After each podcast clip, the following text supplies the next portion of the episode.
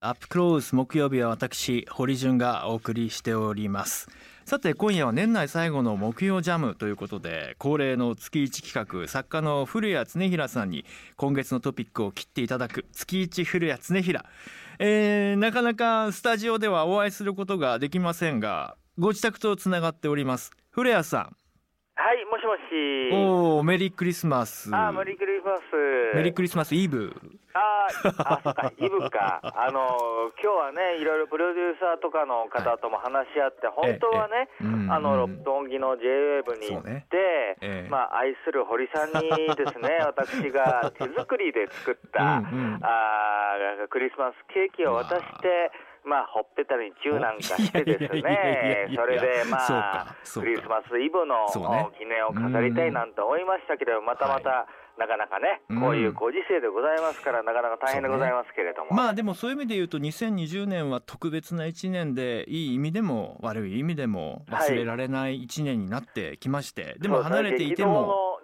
そうですね激動の2020年と言った方がいいかもしれないですね。そうですね、まあ、今日はあの古谷さんとの対話ですから保守の視点から総括をいただくと、今月の主なトピックも、えー改めて振り返っていきたいです。GoTo キャンペーンが一時中断決定、はい。そしていじめや人種差別を正面から描いたナイキ CM に波紋広がる、えーアンジャッシュ渡部健さんの記者会見、えー新庄さん、ね、プロ野球選手の新庄さんの復帰に向けてトライアウト挑戦と、えーそしてはやぶさ2小惑星リュウグウの砂や石を持ち帰る、はい、えーそして安倍前総理不起訴秘書は略式起訴へそして今夜会見、はい、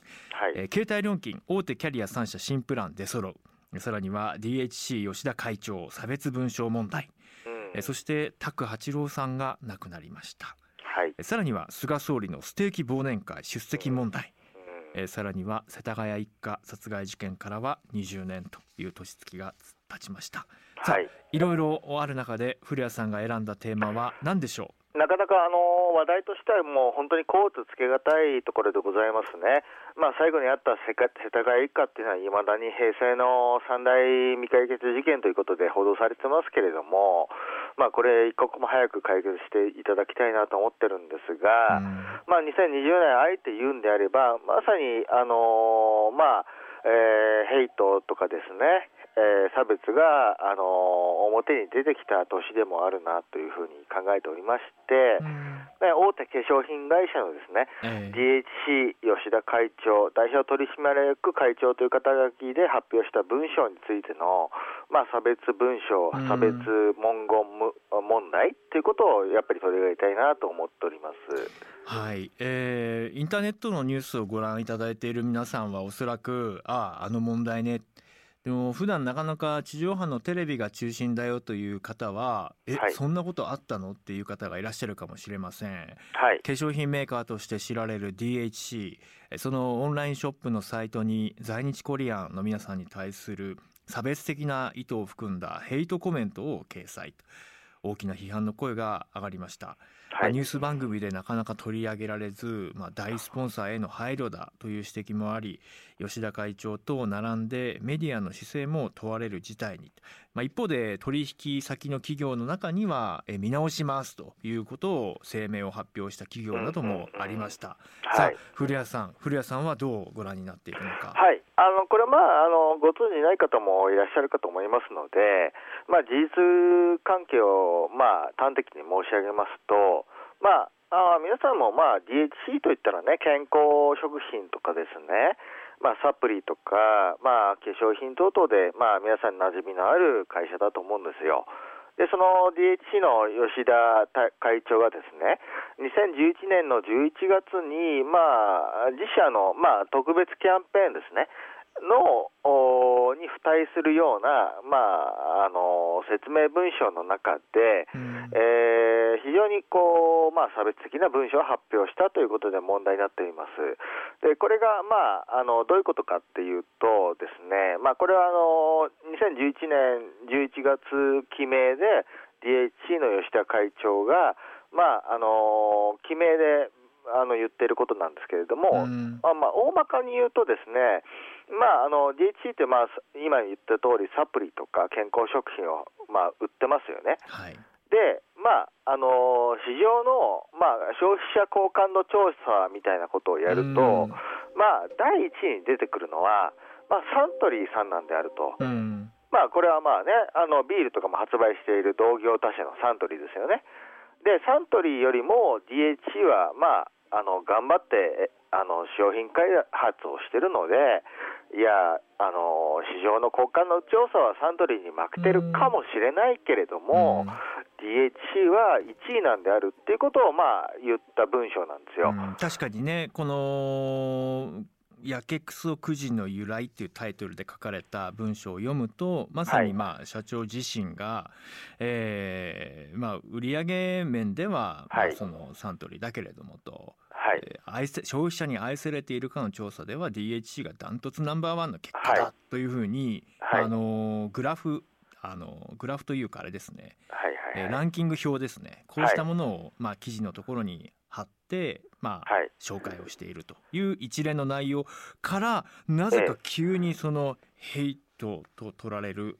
文言が続くんですよね。であの消費者に対しての交換の調査で、まあ、サントリーに劣後するという意味で、いやいや、そんなことないんですよ DH も頑張ってるんですよっていうのは、うん、それ全然いいじゃないですか、うん、そうですね、それはもうね、DHC 社の企業努力なんで、それは全然いいんですけれども、ところが問題になったのは、このやけくそくじという、まあ、キャンペーンの中の吉田会長の文言でありますね、それちょっと一部引用いたしますけれども、11月の記名です、えー、サントリーの CM に起用されているタレントは、どういうわけか。ほぼ全員が在日コリアン系の日本人です。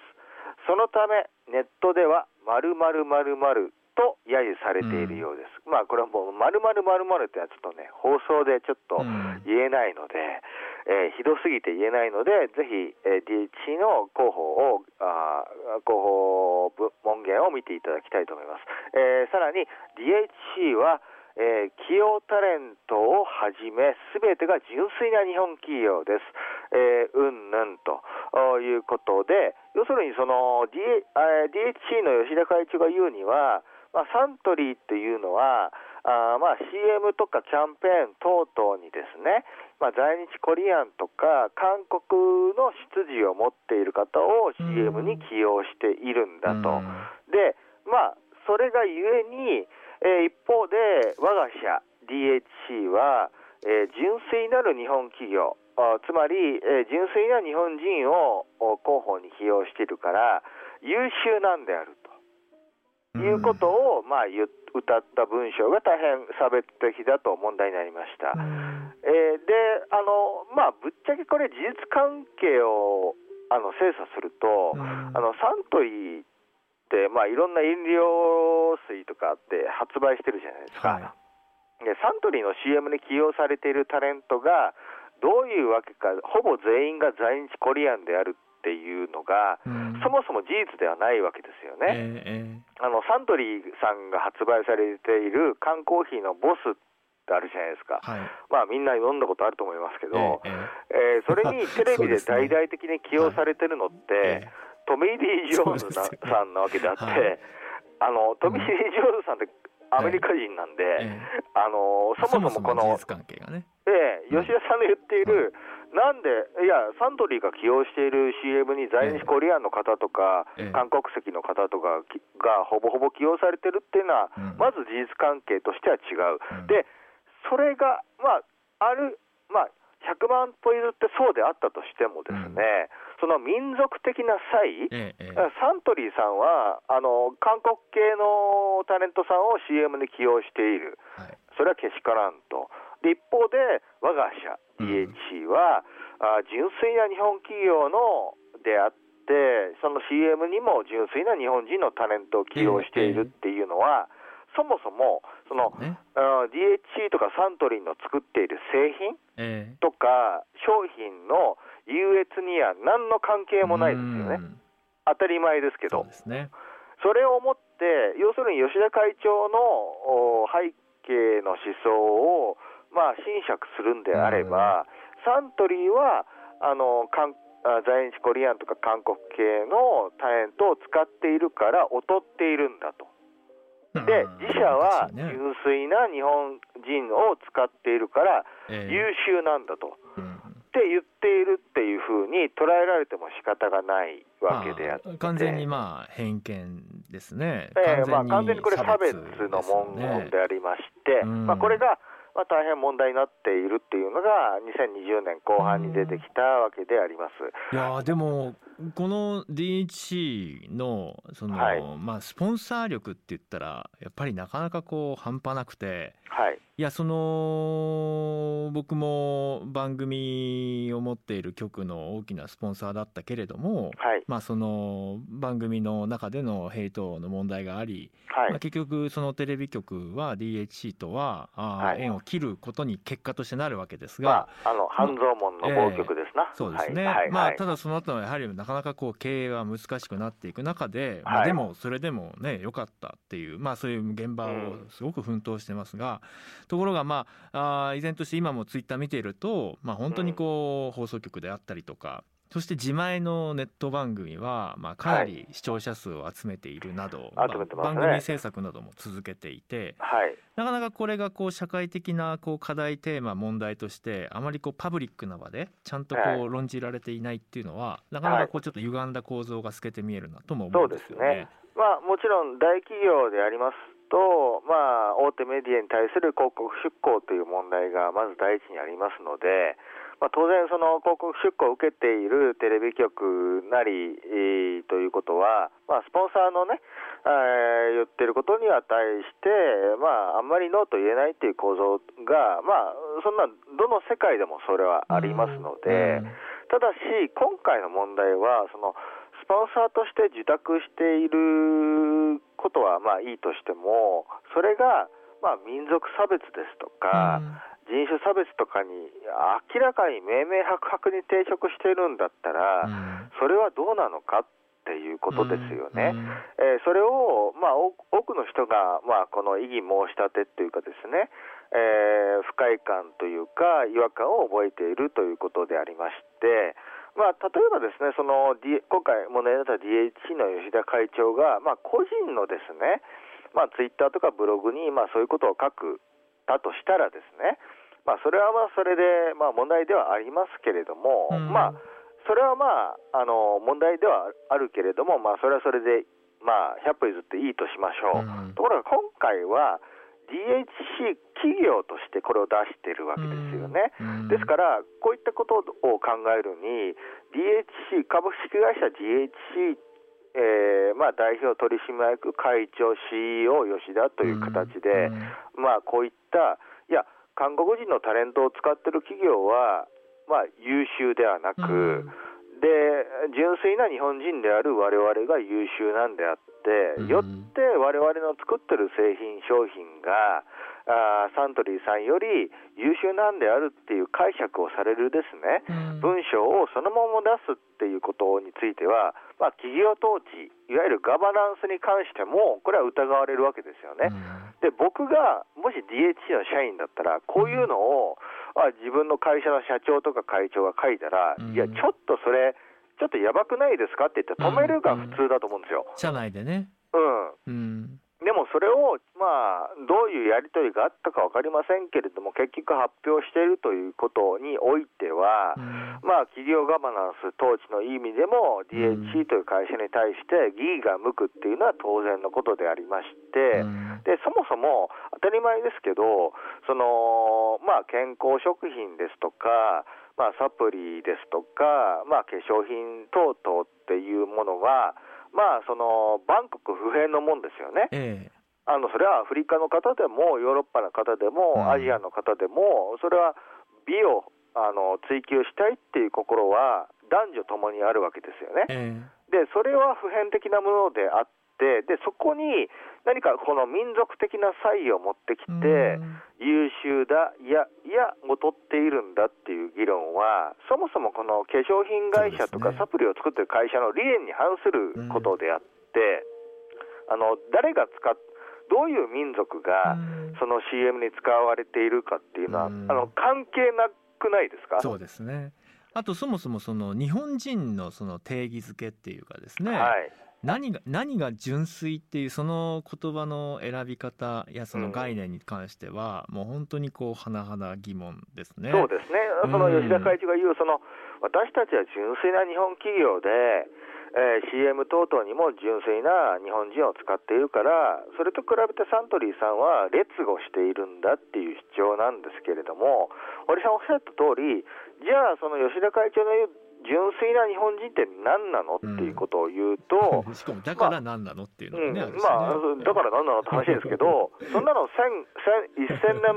前、1500万年、1500年前にはですね、そうですね。朝鮮半島大陸から大量のトライ人がですね、えー、何世紀にもわたって日本にやってきた、はい、で僕も堀さんも含めて、それは先祖をたどっていくと、えー、それは朝鮮半島とか大陸に出自を持っていることは自明のことであって、はい、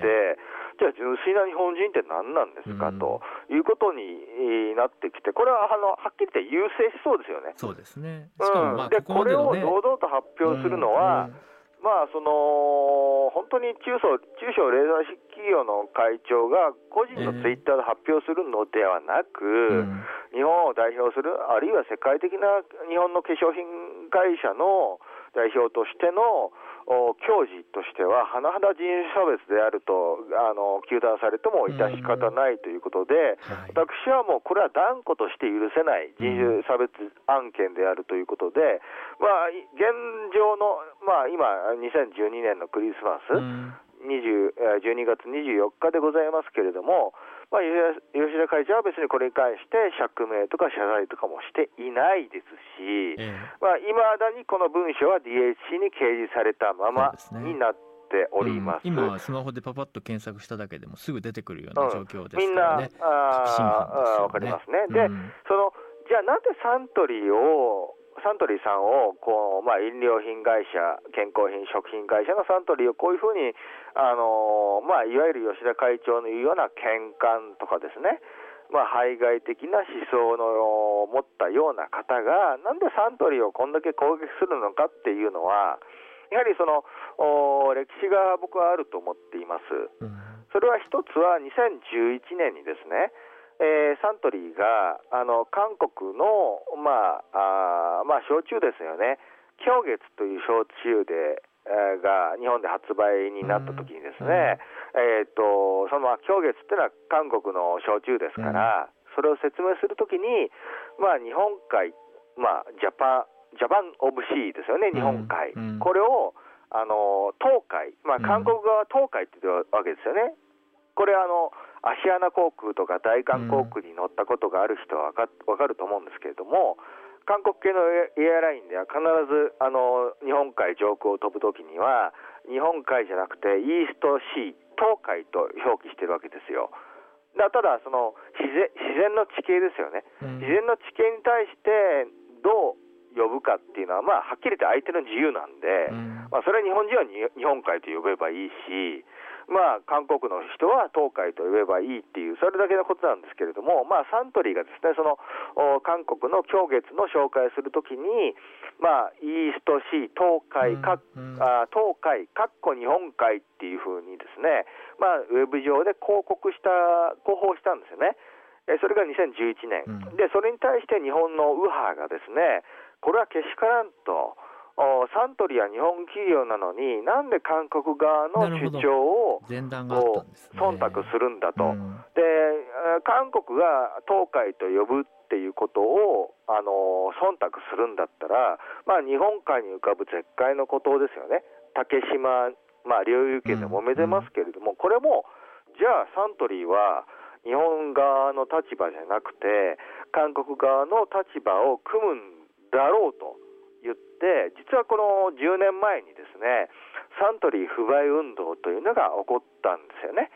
まあ、これが第1回目のサントリー攻撃って私は思ってます。まあ、はい、DHE への攻撃っていうのが歴史的に行われてきた、で日本海故障問題を含めて2017年にはですね、えーと、韓国のお母さんが韓国っていう出身だけでサントリーに起用された水原希子さんへの攻撃っていうのもあったんですね。ですから今回、吉田会長の発言がヘイトだとすると、まあ、3回目のサントリー攻撃になるということに。ずっと続けていて、ええ、なると思うんですけど、あのはっきり言って、結構、このサントリー攻撃とか、吉田会長の発言を支持する人って、うん、あ私たちは日本を大事にしている保守なんですって言ってる人がすごく多いんですけど、これ、保守じゃないですからね。ね。ただの差別主義者でしょ、うん、あの保守だって言うんだったら、それはまあ原用者につながる部分もあるし、アジア主義者であってね、うん、まあ人種は違えど、韓国も中国も同じアジア人なわけだから、それは大同団結してね、アジアの一体感っていうのをまあ保つっていうのは、これが、まあ、はっきり言って、いわゆる明治以降の右翼思想なんですけれども、これに著しく反してますよね、でこういう人が保守って言うんだったら、もう保守も終わりかなって私は思いますね。ありがとうございます、はい、本当ですよね。今ツイッター見ててもこれって右とか左とかの話なんですか？っていうご指摘がありましたけれどもおっしゃる通りです、はい、さあ、そして2020年全体を振り返った時に、はい、星の視点から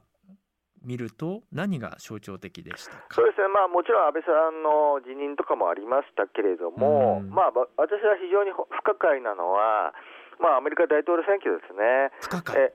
えあのまあ、当然、アメリカ大統領選挙はトランプ氏が敗北をして、バイデン氏が勝ったということで、うん、来年からバイデン政権が始まるということですけれども、はい、実はこの日本の保守界隈では、ですね、そのバイデンは勝っていないんだと。うん実はトランプが勝ったんだという言説がまことしやかにいまだに流れていて、はい、でバイデンは不正選挙で票を奪ったんだみたいなね、ことを言う人がいて、で先般もなんかデモ活動があったらしいですね、東京の方で、ね、バイデンが勝ったんだと。うん、で、僕、思うんですけど、まあ、そもそも、まあ、事実を照らし合わせてみれば、あの日本国民はアメリカの公民権を持っていないことが普通に考えられますから、あの日本でいくらバイデンが不正があったと言っても、それでデモ活動をしても、あの何の意味もない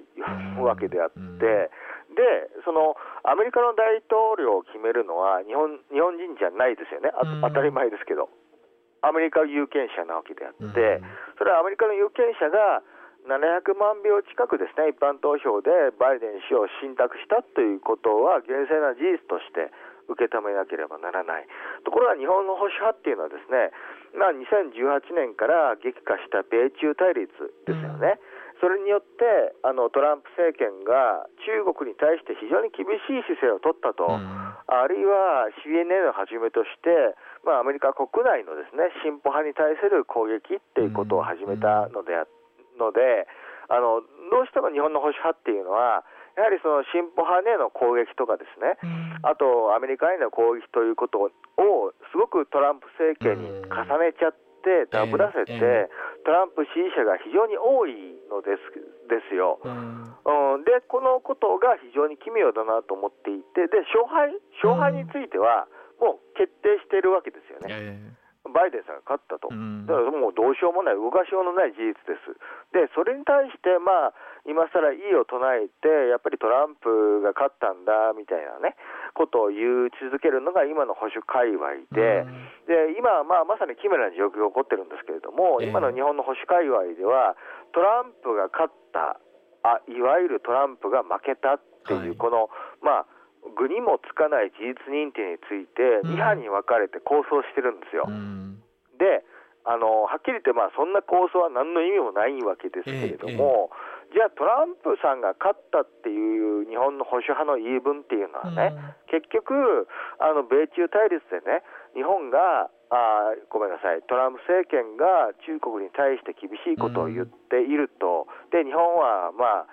今菅さんになりましたけれども、え第二次安倍政権で、まあ、反中姿勢というのは時折見せてますけれども、うん、まあ、非常に不十分だったということで、えー、まあ、安倍政権の上位互換みたいな形で、うん、あのトランプ政権にすごく期待していた部分があるんですよね。でそれによってトランプ政権をいまだに支持していると、だからトランプは負けてないんだと、トランプは不正選挙で負けたんだと。っていうことを言ってるんですけども、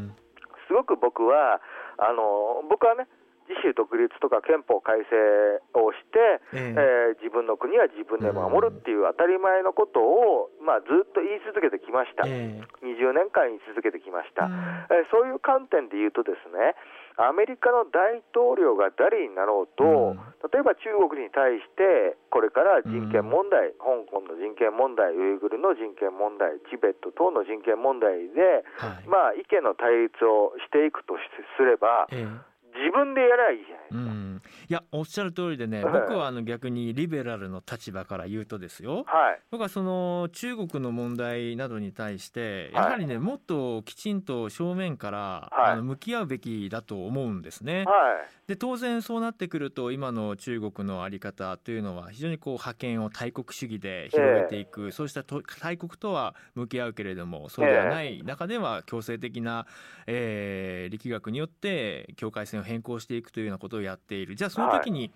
日本のじゃあ自衛隊の在り方はどうなんだろうかとか、はい。じゃあその我々の主権とは何なのかとかですね、まあ、そういうことも含めて僕はもうリベラルサイドからもっともっとね議論していくべきだと思うんですけれども。でそれはもう保守サイドも同じで、まあ、中国の、まあ、南シナ海等々における覇権的な傾向っていうのは明らかなわけであって、うん。でそれに対して物申すっていうんだったら、うん。日本国民が自発的な意思で、まあ、実力部隊である自衛隊も含めてですね、これはまあ健康問題ありますけれども、ええ。自分でやればいいじゃないうん自分で中国と立ち向かえばいいだけの話でしょ、うん。それをアメリカのトランプ政権にすがってね、うん。トランプ様、トランプ様って言って、トランプがなんとかしてくれないと、日本もうん。沖縄を取られちゃう、九州も取られちゃう、日本が侵略されちゃうんだっていう言説は、うん。まあ、それが100万歩譲って真だとしても、うん。それはあくまでもアメリカが決めることであってね、うん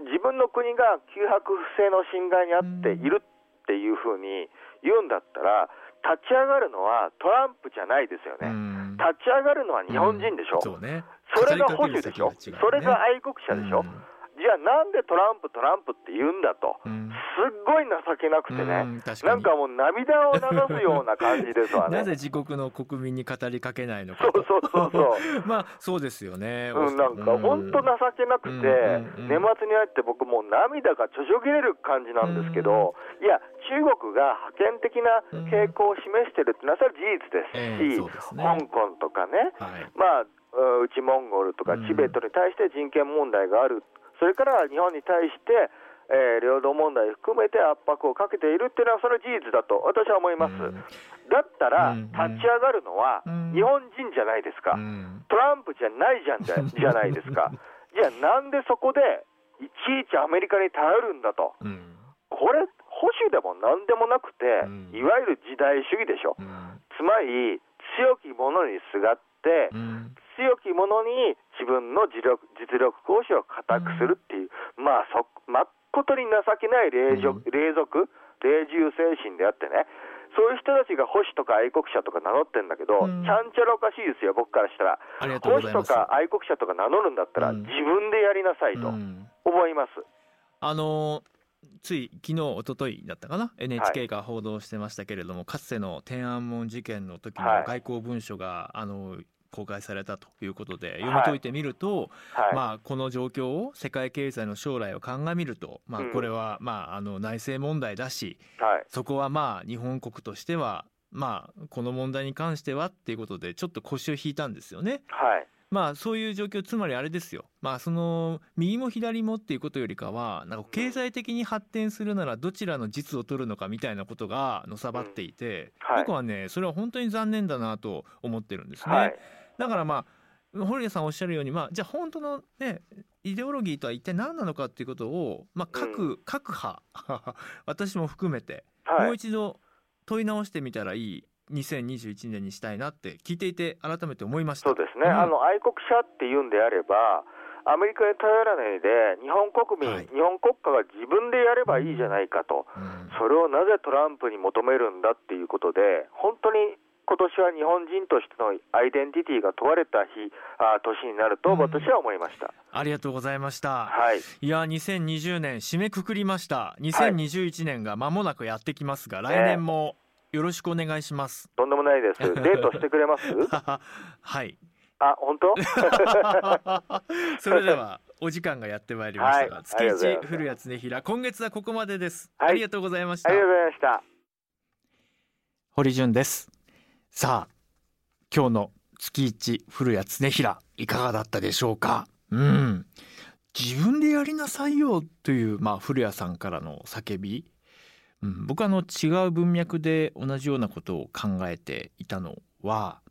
やっぱりこの今年2020年を振り返ると新型コロナの対応でどちらかというとこう秩序をどう維持するのかとかまあその人々の動きをどうまあ抑制していくのかとか、まあ、放っておくと、まあ、その条例であったりとか法律であったりとかそうしたもので人々の行動を、まあ、ある意味管理してそしてまあウイルスの抑制につなげていくっていう方にこう触れてしまいそうな。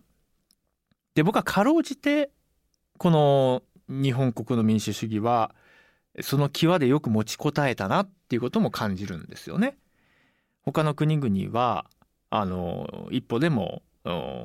当該施設から外に出たら即逮捕されるとか行動ロックダウン中にその目的と違うところに行くと、まあ、すぐ警察官が飛んでくるとか本当いろんな形で民主主義国家でありながら個人の自由個人の選択の権利というのを、まあ、自分たちからある程度差し出してしまうようなことをまあ受任する、まあ、そうしたこう風潮が世界的に席巻する中、うん。まあ、今この放送を収録している現時点でも、まあ、日々のこう感染者数というのはまあ非常にこう高い状況で予断を許さない状況続いていますが、まあ、それでも私たちには私たちの行動を自分で決める権利というのは有したままのこのウイルス対応なんですよね。僕はねこれはねすごいことだと思いますすごくね大切なことだと思うんですよね。でただあの今ね再びその憲法改正の議論をっていうそういう呼び声も聞かれてくるようになりました、まあ、まさにそのコロナ対応でさまざまな行動を国家があどこまでこう軽減を有するのか。その議論の中での憲法改正という話もありましたよね。でジャム・ザ・ワールドでは何度もお伝えしてきたんですけどかつての自民党改憲草案。まあ、かつて発表されて今もその会見草案はそのまま自民党の会見草案として提示されていますけども番組で注目してきたのは公共の福祉と公の秩序というこの文言の違いについてだったんです、まあ、ずっと聞いてくださっているリスナーの方はあああれだよねって。今の現行の日本国憲法ではそれぞれのこう自由というのをまあきちんと保障する、まあ、我が国の憲法なんだと。まあ、一方でその国民はそれぞれ公共の福祉というものに照らし合わせて、えー、自由を守るようにと。でその公共の福祉っていうのは、まあ、それぞれの人権ってどこかで衝突するよねまあ、分かりやすく言うと、まあのびのびしたいという人がいれば隣で静かにしたいという人もいてでもそれがお互いにじゃあどうやってこの場を作っていくって話し合いをして調整をしてそれぞれの自由が成り立つよねという、まあ、その調整機能としての公共の福祉という文言があるんですけれども、まあ、自民党改憲草案ではその公共の福祉という文言が公の秩序というふうに置き換わっているんですね。で公の秩序って、まあ、まさに今コロナ禍で問われているような状況でその公とは一体誰のことを指すのか。うん、でその公っていうのは一体どういう形で決められていくものなのか。ここはね非常にこう大きなポイントなんですよね。公と聞いた時にどうしてもお上というふうになってしまうとお上が決めたことには従わなきゃいけないとか。決めるのは私たちではなくて最終的にはお上が決めるんだという。そのお上がこれは良しとする秩序にのっとって暮らしていくっていうことをやっぱり僕は好きじゃないんですね。やっぱり自己決定権って一回手放してしまうとなかなか取り戻すのは難しいから、まあ、まさに今年1年は